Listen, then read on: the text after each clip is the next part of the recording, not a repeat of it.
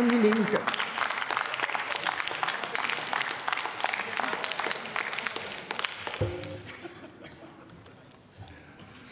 Sehr geehrte Frau Präsidentin, Kolleginnen und Kollegen!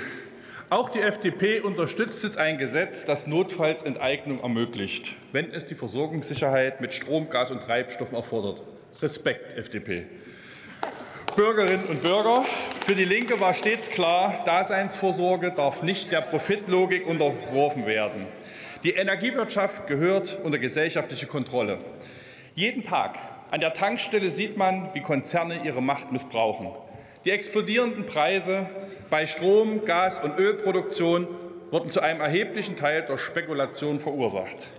Shell, Total, E.ON und andere missbrauchen ihre Marktmacht, um maximal abzuzocken. Dass Gashändler vor Europas Küsten 30 vollbeladene LNG-Schiffe zurückhalten und für steigende Preise Gas künstlich verknappen, ist unerträglich. Der Markt regelt eben nicht alles. Jetzt in der Energiekrise, ausgelöst durch Russlands Angriffskrieg unter Spekulanten, schlägt die Koalition vor, Konzerne und Produkte zu enteignen, wenn es für die Entsorgung, äh, Energieversorgung notwendig ist. Das ist richtig. Aber dass die Koalition nach den Erfahrungen dieses Jahres noch immer auf private Konzerne beim Lebensnerv Energieversorgung setzt, ist absolut unverständlich. Die Bevölkerung, kleine und mittlere Unternehmen haben keinen Bock, weiter abgezockt zu werden. Die Menschen wollen eine Enteignung der Abzocker, wie die Linke es seit Jahren fordert.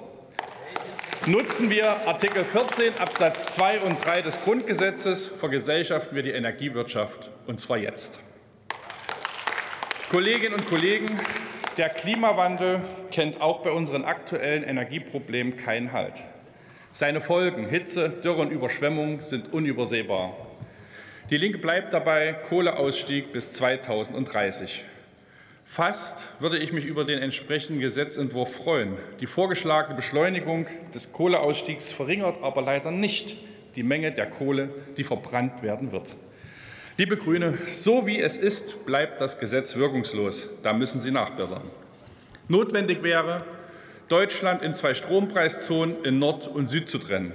Das würde die Sektorkopplung fördern und zu einem schnelleren Ersetzen der Kohlekraftwerke durch erneuerbaren Strom führen.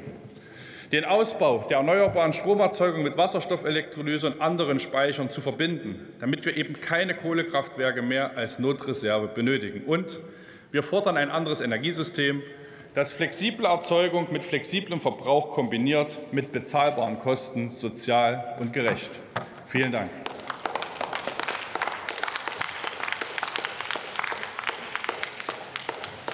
Für die SPD-Fraktion hat nun Bengt Berg das Wort.